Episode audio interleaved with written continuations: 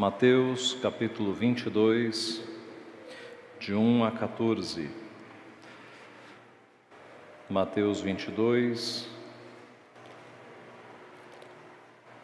de 1 a 14. Diz assim a santa, inerrante palavra do Senhor.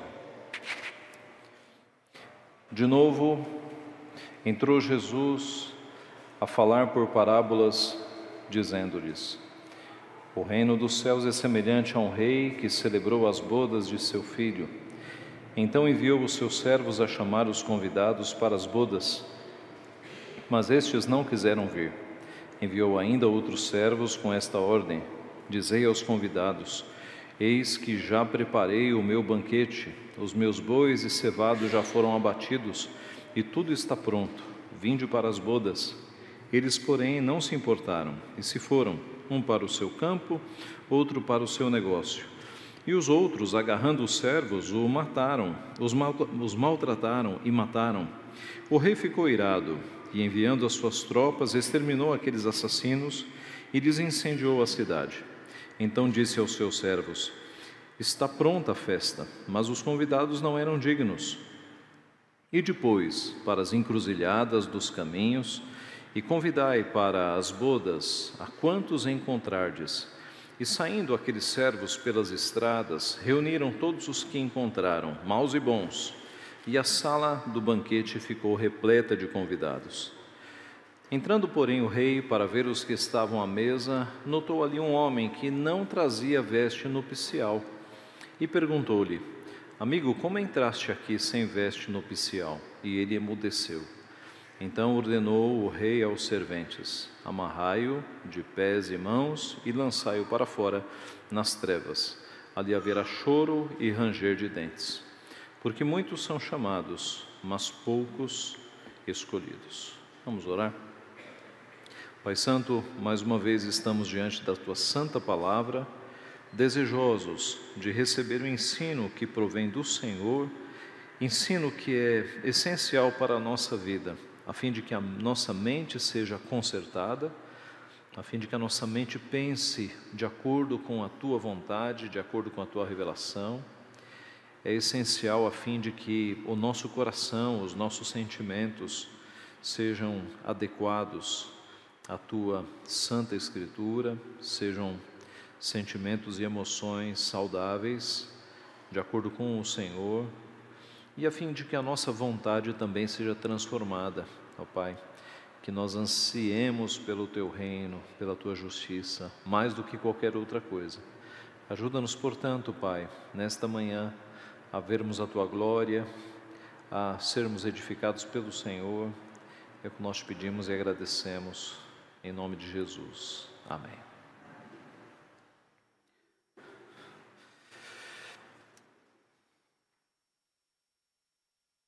Ensina e se no dia do teu casamento ninguém viesse? A parábola que nós temos aqui, juntamente com a, a parábola dos dois filhos e a parábola dos lavradores maus, ela completa o ensino de Cristo sobre a rejeição de Israel com relação ao Messias. Essas três parábolas completam este tema. A parábola que nós temos aqui, ela pode ser analisada à luz do último versículo, que é a conclusão da palavra, da parábola. Porque muitos são chamados, mas poucos escolhidos. Este versículo tão direto, muitos são chamados, poucos escolhidos, ele reafirma o ensino bíblico da eleição que é encontrado na Bíblia inteira, de que o nosso Deus, na eternidade, olhando para a massa de caídos, ele escolheu para si um povo, ele escolheu salvar um povo.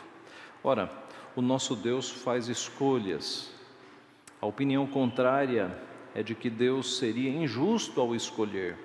Mas basta ler a Bíblia desde o início para você perceber que o nosso Deus faz escolhas. O nosso Deus escolheu Israel dentre todas as nações para ser o povo sobre o qual manifestaria a sua glória. O nosso Deus escolheu uh, Jacó, mas não escolheu Esaú. É um Deus que é soberano, é um Deus que tem total direito, nas palavras do profeta e depois nas palavras de Paulo, de como oleiro fazer vasos de misericórdia e fazer vasos de ira. Como pode agora o barro virar-se para o oleiro e dizer: Por que me fizeste assim? Deus é Deus, nós somos criaturas. O problema é que a humanidade quer ser Deus. O problema é que o ser humano quer ser Deus, quer ser o Senhor do seu destino. Este é o problema. É a velha rebelião contra Deus, é a velha insubmissão de não aceitar que nós temos um Deus que comanda todas as coisas. É um Deus que pode fazer escolhas e faz. E esta parábola de Jesus, então, mostra junta, justamente que há muitos chamados, mas poucos escolhidos. E a parábola vai mostrar quem são os chamados e quem são os escolhidos. Em primeiro lugar, nós vemos nesta parábola os não escolhidos, os não salvos, os não escolhidos.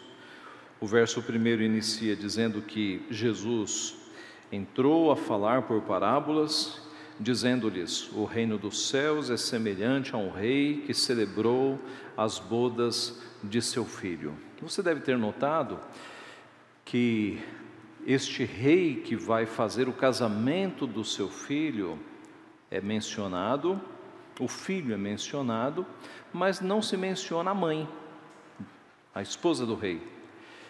E não se menciona a noiva. Por que não? Porque é uma parábola em que Cristo vai dar destaque justamente ao Pai e ao Filho. Cristo está falando de si próprio.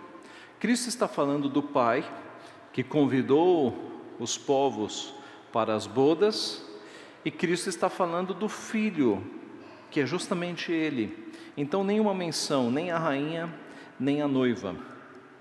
Não precisamos relembrar aqui que um casamento é algo muito importante e o casamento do filho do rei era algo importantíssimo, era algo que parava um reino, o casamento do príncipe.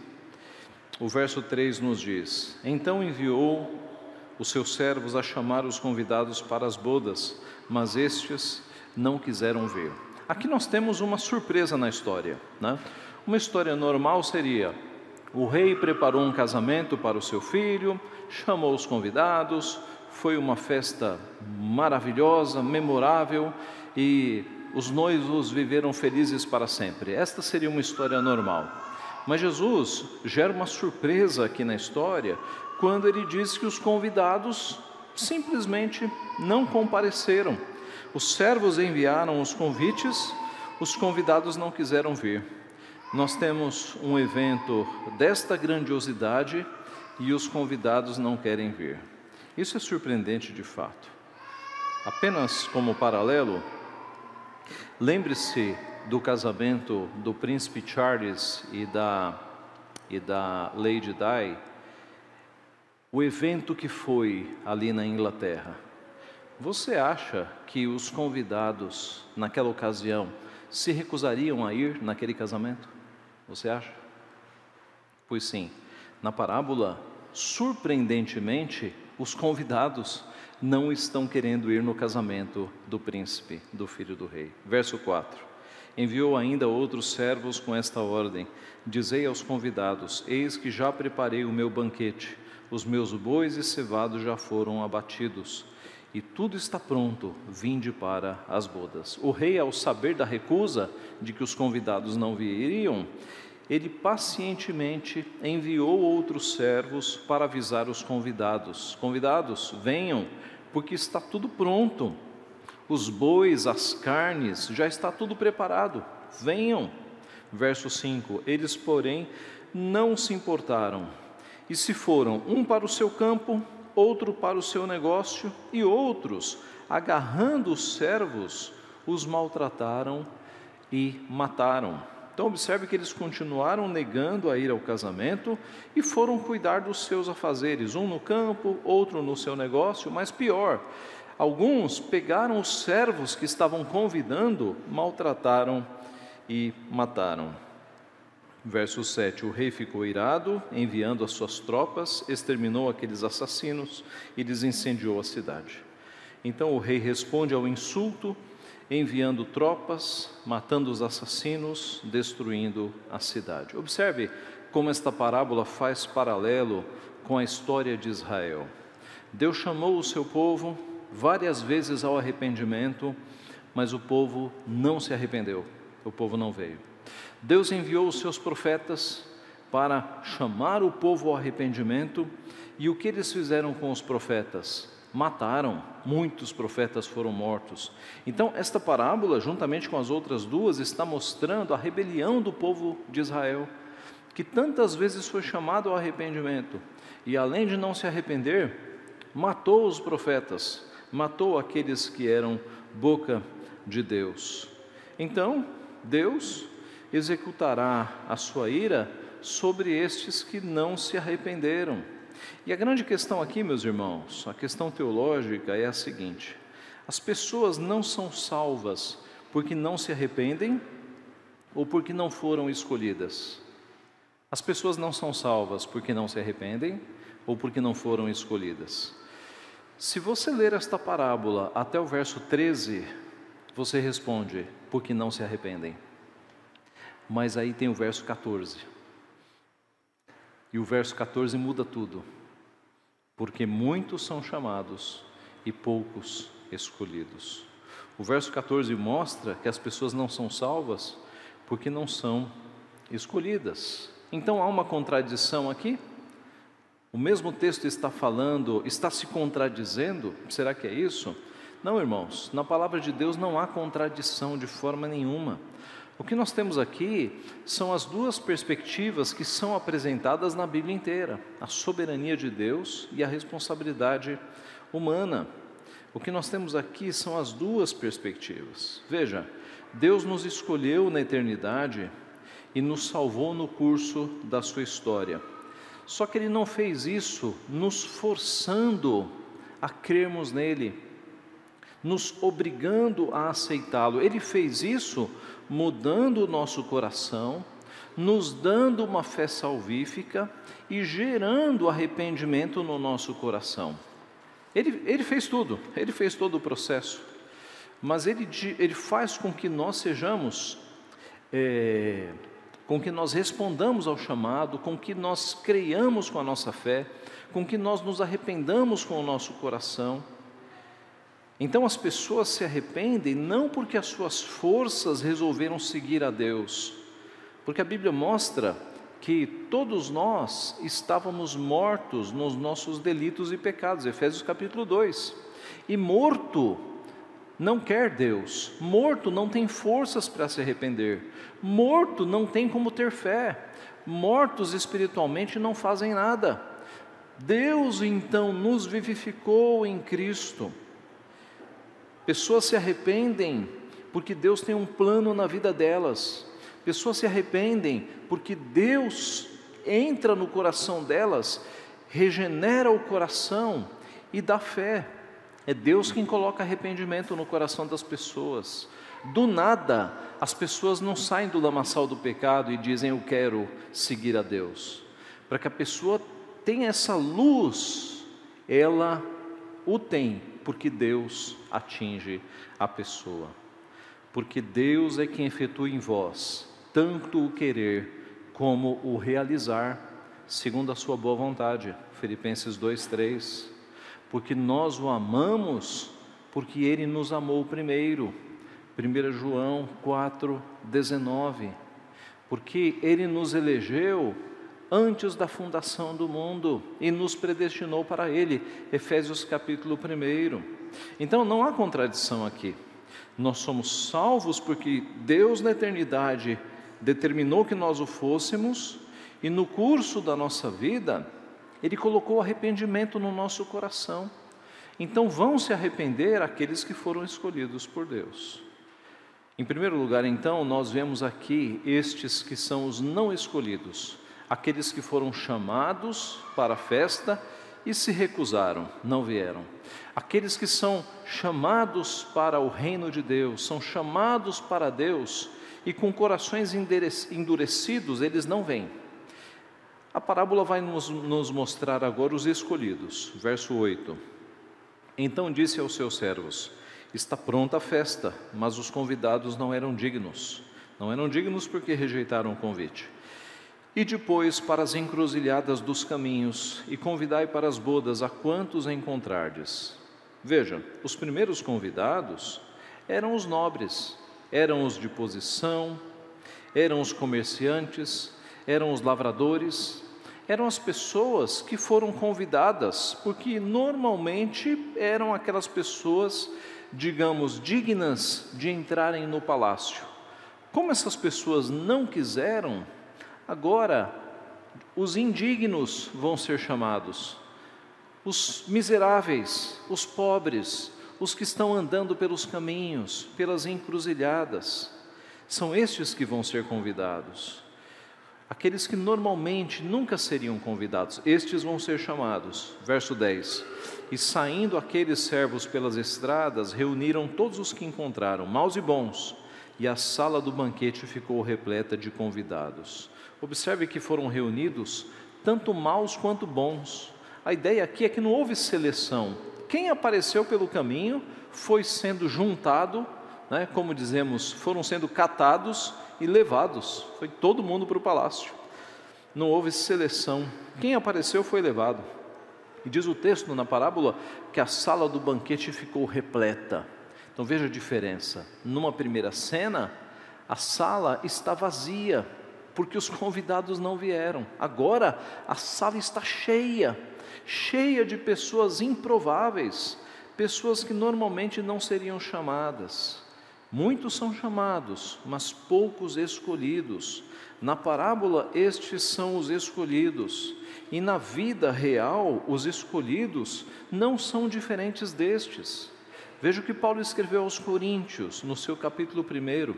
Irmãos, reparai, pois, na vossa vocação, visto que não foram chamados muitos sábios segundo a carne, nem muitos poderosos, nem muitos de nobre nascimento. Pelo contrário, Deus escolheu as coisas loucas do mundo para envergonhar os sábios, e escolheu as coisas fracas do mundo para envergonhar os fortes, as fortes. E Deus escolheu as coisas humildes do mundo e as desprezadas, e aquelas que não são, para reduzir a nada as que são, a fim de que ninguém se vanglorie na presença de Deus. Então, estes somos nós. Estes aqui que Paulo está relatando, somos nós. Nós não somos da elite do país, nós não somos de nobre nascimento, poderosos, milionários nós somos o povo improvável que Deus escolheu para salvar. Os escolhidos somos nós. A salvação veio primeiro para o povo de Israel, mas como disse João, Jesus veio para o que era seu e os seus não o receberam. Como Paulo escreveu aos Romanos, na figura das oliveiras, a oliveira boa e a oliveira brava, a oliveira selvagem. Em Romanos 11, se, porém, alguns dos ramos foram quebrados, e tu, sendo oliveira brava, foste enxertado no meio deles, e te tornaste participante da raiz e da seiva da oliveira, não te glories contra os ramos. Porém, se te gloriares, sabes que não és tu quem sustenta a raiz, mas a raiz a ti. A boa oliveira era Israel, e nós, povos não Israel, gentios, nós fomos enxertados, nós somos a oliveira brava que foi enxertada na oliveira boa, e agora nós somos o povo escolhido, nós somos o Israel espiritual. Aquele entendimento de que Israel ainda hoje é o povo escolhido de Deus é errado. Por quê? Porque Cristo veio para o que era seu e os seus não o receberam. E agora o conceito de povo escolhido não é mais só Israel, mas o conceito da oliveira brava. Nós nos tornamos povo de Deus. E no Apocalipse, você tem justamente essa cena de não apenas Israel debruçado, ajoelhado diante do Messias, mas de povos de todas as tribos, línguas e nações. Nós somos o Israel espiritual. A coisa não é mais geográfica, a coisa é espiritual, são discípulos de Cristo, nação santa, povo de propriedade escolhida de Deus, sacerdócio real de todas as nações. Nós somos o Israel espiritual hoje. Então, em segundo lugar, a parábola nos mostra os escolhidos, aqueles que foram catados, os convidados improváveis, nós que fomos trazidos para as bodas do Cordeiro, nós somos estes. Mas em terceiro lugar, a parábola vai acrescentar uma nova surpresa. E aqui nós podemos associar esta pessoa com o joio, usando a linguagem de Cristo, de que dentro do povo de Deus cresce trigo e cresce joio. Dentro do povo de Deus, há pessoas que estão dentro da igreja, mas que não são salvas, porque estão aqui com outros interesses. Esse é o joio. E essa parábola mostra joio. Veja o verso 11. Entrando, porém, o rei para ver os que estavam à mesa, notou ali um homem que não trazia veste nupcial.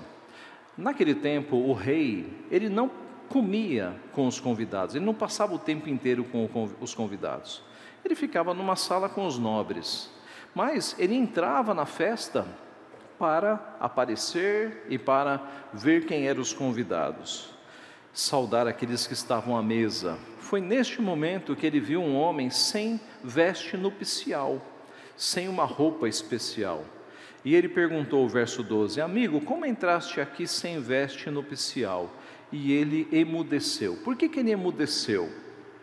Tudo indica porque ele não aceitou a veste nupcial que lhe foi oferecida.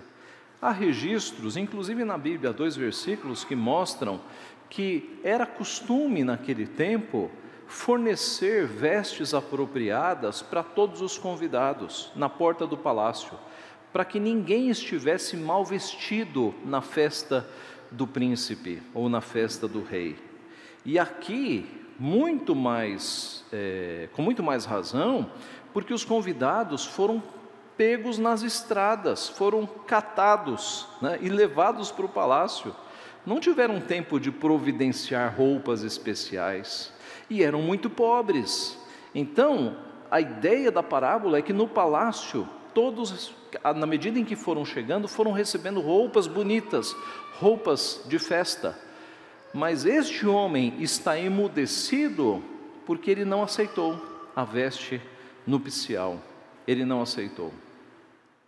Ele achou que as suas vestes eram suficientes. Ele achou que as suas próprias vestes eram boas e ele não aceitou as vestes reais. Então ordenou o rei aos serventes: amarrai-o amarrai aos pé, de pés e mãos e lançai-o para fora nas trevas. Ali haverá choro e ranger de dentes. Aqui parece um fim muito trágico para a parábola, não é? Mas lembre-se, é uma parábola, é uma parábola que tem ensinamentos por trás. E é claro que Cristo está pensando no inferno aqui, quando ele associa este final trágico com a frase: ali haverá choro e ranger de dentes, que é uma característica do inferno. Então, observe que Cristo está juntando parábola e realidade. Né? E às vezes a coisa parece tão dura porque é a realidade, é o inferno que ele está falando. E ele está mostrando que este que não aceitou as vestes reais, ou as vestes nupciais, ele não tem salvação. Ele não vai se salvar com as próprias vestes. E os irmãos já perceberam onde Cristo quer chegar. Ele não pode se salvar com as próprias obras. Ele precisa do manto de justiça de Cristo. Ele precisa da justificação de Cristo, porque com as próprias obras ele não consegue salvação. Este é o ponto. O destino aqui deste será o mesmo dos não escolhidos, daqueles que rejeitaram o convite. Ele se recusa a ser vestido com as vestes reais. Jesus está falando aqui de justificação. Ninguém pode se apresentar diante do rei com as suas próprias vestes, com as suas próprias justiças, porque, de acordo com a palavra elas são trapo de imundícia. As nossas vestes são trapos de imundícia. Isaías 64, 6. Para nós nos apresentarmos diante de Deus, nós temos que estar vestidos com o manto da justiça de Cristo. No livro do profeta Zacarias, nós temos um relato muito especial sobre a doutrina da justificação. Zacarias 3,3 diz assim: Ora, Josué, trajado de vestes sujas, estava diante do anjo. Tomou este a palavra e disse aos que estavam diante dele: Tirai-lhes as vestes sujas. A Josué disse: Eis que tenho feito que passe de ti a tua iniquidade, e te vestirei de finos trajes. É isso que Deus faz conosco. Ele tira as nossas vestes sujas, as nossas obras que não têm poder nenhum para nos salvar, porque diz a palavra: a salvação é pela graça, não é de obras para que ninguém se glorie e ele nos veste com a justiça de Cristo. Na cruz do Calvário aconteceram duas transferências. Os nossos pecados foram lançados sobre Cristo. Isaías 53 fala que ele tomou sobre si as nossas iniquidades. Mas não só isso, a justiça de Cristo, todos os seus atos de justiça em vida, e foram todos santos, são transferidos para nós nós somos justificados, os atos de justiça de Cristo são lançados sobre nós. É como se nós vestíssemos o manto da justiça de Cristo. E, Cristo, e Deus Pai olha para nós agora não mais como rebeldes, mas como aqueles que foram justificados por Cristo. E é por isso que Ele nos aceita na Sua presença. Na parábola, este que negou as vestes nupciais, ele se assemelha ao joio. É alguém que aceitou o convite, que está no meio dos convidados, mas se recusa a vestir o manto da justiça de Cristo. E há muita gente assim nas igrejas evangélicas, pessoas que estão na igreja, às vezes apenas por uma tradição familiar. Meu pai e minha mãe foram crentes, eu acho que eu vou preservar esta tradição ou então por uma posição social, não tem muitos amigos na vida, então vem buscar amigos na igreja, né? ou porque o pai está obrigando.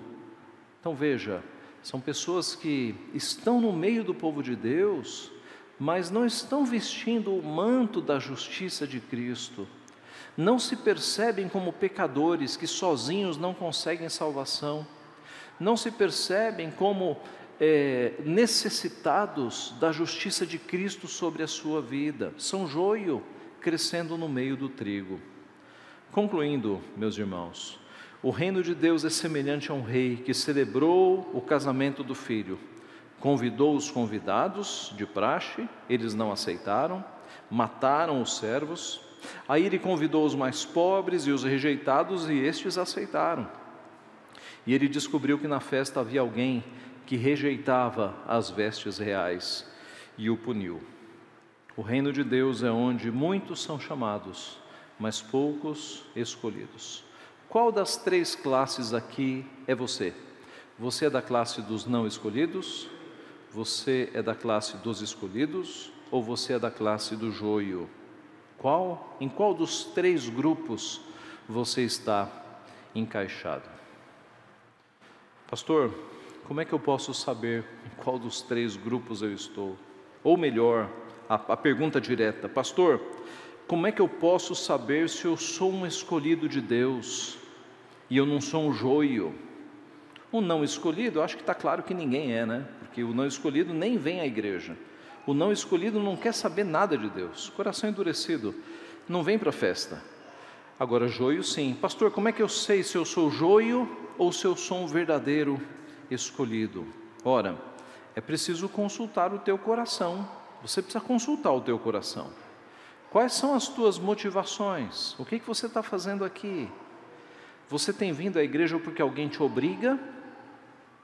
Ou você vem à igreja porque você sabe que Jesus é o único caminho para a salvação? Ou você vem à igreja porque você percebe que você precisa de Cristo que sem Cristo você não é nada. Então veja, se o teu coração está te dizendo, não, eu sei que sem Cristo eu não sou nada, eu preciso de Cristo, você não é joio. Joio não pensa assim. Fora da igreja, como é que é a tua vida fora da igreja? Nos dias da semana.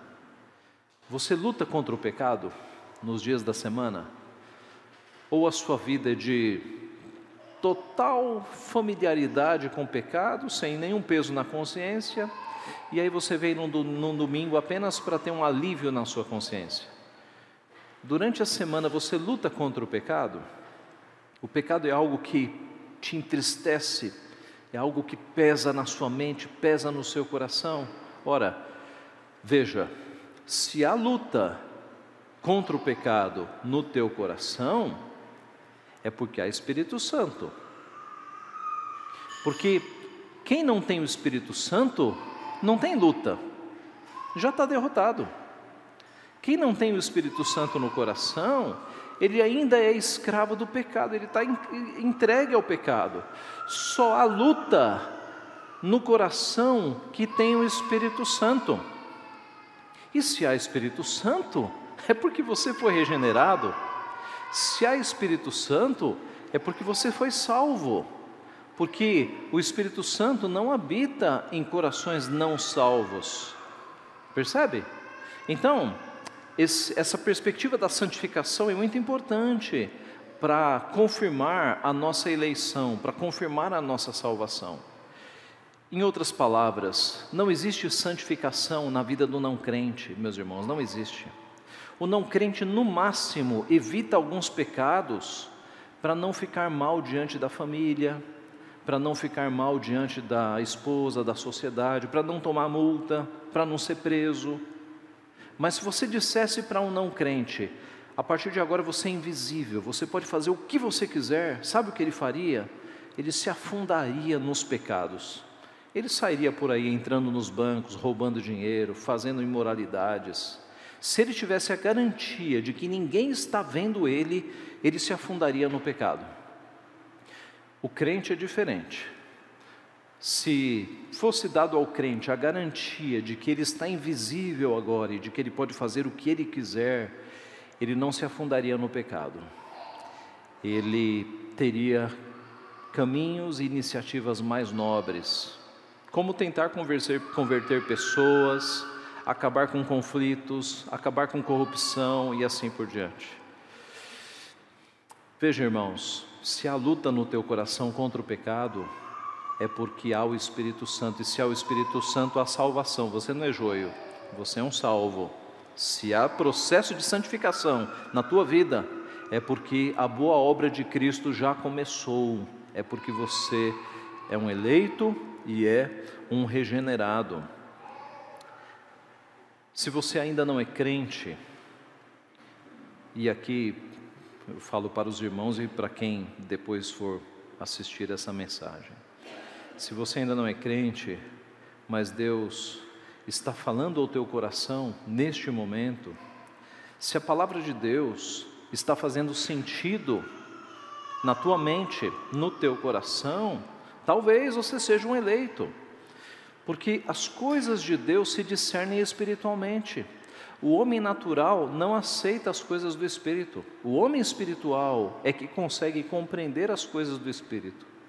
Então, se essa palavra de Deus está fazendo sentido no teu coração, talvez seja a evidência de que você tem um pai que está te chamando de volta para casa, de que está chamando você para os caminhos dele. E é a hora de você encontrar-se com o teu verdadeiro pai. E é hora de você se arrepender dos teus pecados e crer em Cristo como Senhor e Salvador da tua vida, para que a tua vida seja transformada, para que você entre na casa do Pai, para que você entre na festa, nas bodas de Cristo, nas bodas do Cordeiro, e você tenha a tua vida transformada e a vida eterna será aplicada a você no teu coração. Que Deus assim nos abençoe, meus irmãos. Que triste seria se na festa do teu casamento ninguém viesse. Mas mais do que um casamento, Deus chama os povos ao arrependimento e os povos não vêm. E aqueles que vêm, vêm porque Deus coloca salvação, fé, arrependimento nos corações. Deus assim nos abençoe, que neste caminho de salvação, salvação grandiosa, maravilhosa, que Deus nos apresenta, nós estejamos alegres nos seus caminhos, sendo santificados a cada dia nos seus caminhos. Amém.